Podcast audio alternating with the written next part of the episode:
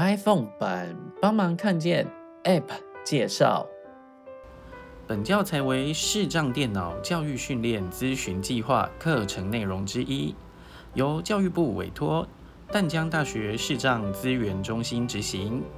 主讲者谢明翰。我们的网站三个 W 点 B A T O L 点 N E T。我们的联络电话是零二七七三零零六零六。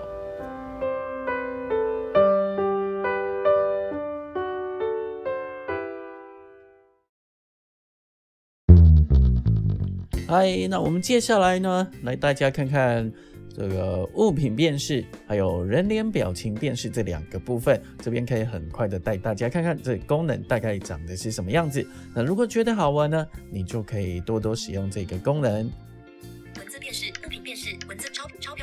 那前面的钞票辨识跟文字辨识哈，文字辨识。那我们都已经实验过，接下来我们来看看这个物品辨识，那一样也是点开，然后抓好距离，按下拍照就可以了，这非常的简单。拍照按钮。好，那我们这边也是使用后置的镜头就行。那我们可以在房间里找到一样物体，我们就按拍照键。那这个就要看说你的物体是大还是小，我们抓一下距离就好。这个物体越大，那当然就越好拍嘛，哈。那我们就拍个照，影像。一样听到影像往右边滑，重新拍摄按钮，使用照片按钮，找到使用照片，然后按下点选下去，使用照片，提示网络连线中，周边设备电脑书分享按钮，好，震动的反馈之后就代表说它已经辨识完毕。那分享这边往右边滑，看看它显示的是什么结果，周边设备电脑输入设备电脑键盘。办公设备、电子仪器、笔记本电脑配件。好，它会不止显示，因为我拍的是键盘，那它就会把这些呃可能的选项哦都念出来，来让你更了解说拍照的东西。周边设备、电脑输入设备、电脑键盘、办公设备、电子仪器、笔记本电脑配件。好，那如果说嗯这个辨识完毕了，我们就可以按返回来看看说人脸表情辨识哦，它是什么样子。分享照片。